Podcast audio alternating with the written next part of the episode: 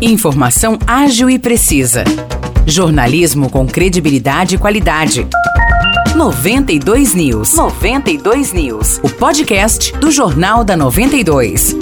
Olá, eu sou Morris Projan e a partir de agora você fica bem informado sobre as principais notícias do dia em nossa cidade e região. No episódio 606 do podcast 92 News, você confere. O homem suspeito de matar a ex-mulher com marretadas em Poços de Caldas teria cometido crime por ciúmes. Conforme a Polícia Civil, a afirmação foi feita por ele em depoimento. O suspeito, que foi preso em Vargem Grande do Sul, segue internado depois de tomar veneno após o crime. O acusado foi identificado como João Cássio Belisário, de 49 anos, funcionário público que trabalha na Prefeitura de Poços de Caldas. Ele fugiu após o crime, mas foi preso pouco depois pela Guarda Civil Municipal de Vargem Grande do Sul, na SP 215, rodovia que liga a cidade a São Roque da Fartura. O suspeito, durante a abordagem da polícia, foi localizado com um uniforme com manchas de sangue e com uma marreta, também suja de sangue, que teria sido usada no crime. De acordo com a polícia,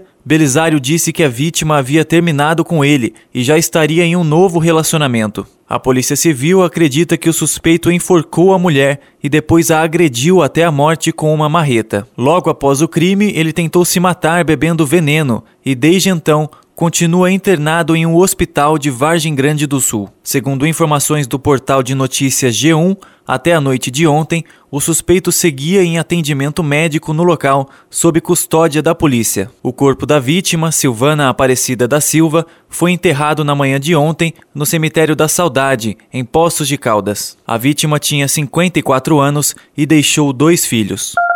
São João da Boa Vista inaugura hoje, às 3 horas da tarde, a Farma SUS. A repartição fica na rua João Francisco Valim, número 42, no Jardim Santa Rita, próximo à Igreja Universal. A FarmaSUS é a junção da Farmácia Central, localizada na Unidade de Saúde Delvo Vestim, e da Farmácia de Alto Custo da Vila Conrado. Os mesmos medicamentos que eram disponibilizados nesses dois locais agora serão disponibilizados neste novo prédio. Segundo a Prefeitura, esta é mais uma iniciativa para desburocratizar serviços municipais, facilitando o acesso aos medicamentos por parte da população. São João da Boa Vista confirmou mais uma morte provocada por complicações da Covid-19. O óbito foi confirmado na segunda-feira, mas a informação foi publicada pela Prefeitura somente ontem. Com esse falecimento, sobe para 386 o número de mortes na cidade desde o início da pandemia. A vítima dessa vez é um homem de 95 anos, morador de São João, portador de hipertensão arterial. Segundo informações da Vigilância Epidemiológica, a vítima havia sido imunizada com quatro doses da vacina contra a Covid-19. De acordo com o boletim epidemiológico divulgado na segunda-feira, São João da Boa Vista tem 138 pacientes com Covid isolados em casa. Os quatro leitos da enfermaria da Santa Casa Dona Carolina Malheiros estão ocupados. Não há pacientes na UTI. No hospital da Unimed, o único leito da enfermaria está ocupado e não há internados na UTI.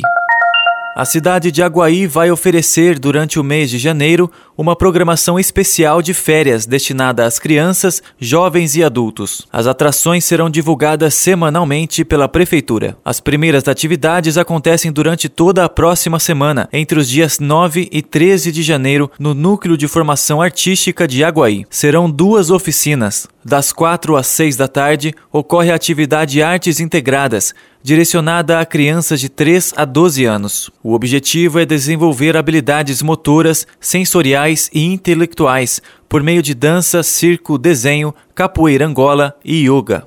Já entre as 6 da tarde e as 9 da noite, tem a oficina Dança Teatro, voltada a pessoas acima de 12 anos. Para participar das atividades, basta comparecer nos dias e horários que acabamos de citar. Não é necessário fazer inscrição. Todas as oficinas são gratuitas e o núcleo de formação artística fica na rua Francisco Guilherme, no antigo Clube da Saudade. Os destaques de hoje ficam por aqui. Valeu e até o próximo episódio do nosso podcast. Para mais notícias de São João da Boa Vista e região, acesse 92fm São João.com.br ou siga 92fm São João nas redes sociais. 92